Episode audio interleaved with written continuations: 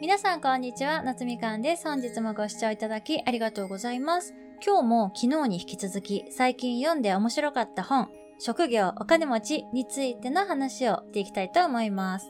昨日は節約についてとかね、お話ししてきたんですけれども、今日は稼ぐ額を増やしたいなら、まず自分の器を広げようっていうね、ことについて書かれた箇所を紹介したいと思います。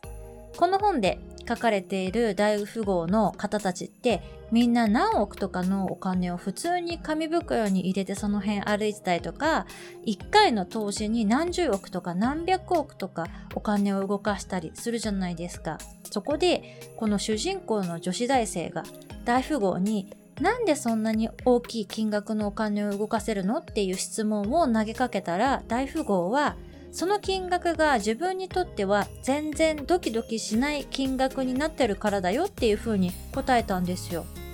これが何を意味してるかっていうと自分が普段使っている金額がこのレベルって一度設定してしまうとそれ以上に稼ぐっていうことがマインド的に難しくなっちゃうっていうことなんですね。なのでこの本では今例えば食事だったらこれくらいの金額洋服だったら1着だいたいこれくらいの金額って設定しているものを一度3倍に上げてみると。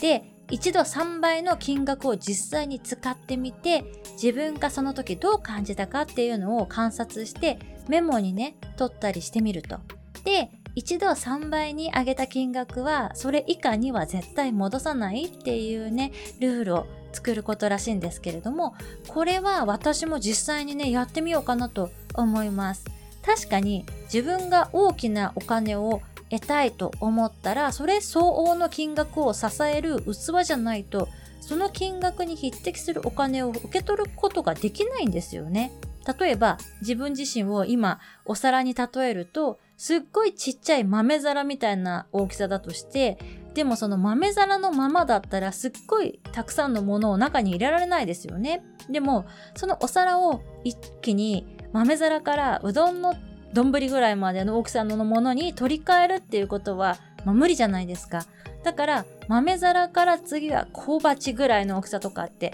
こうちょっとずつねどんどん大きさを変えていくというか大きくしていくっていうことがねおすすめらしいです。これはもうめちゃめちゃ確かにってすごく腑に落ちたというかお金をちゃんと使うキャパがない人にお金って絶対巡ってこないんですよねだから私もまず普段使っているお金のうち何かしらをねまず3倍の予算にしてこう使ってみたり買ってみたりしようかなと思っているんですけれどもまず何から始めようかなってね考えています。この本の中の女子大生の子は1回の食事代を3倍にするとか洋服にかける費用を3倍にするとかから始めてるんですけれども私洋服はエアクローゼットじゃないですか。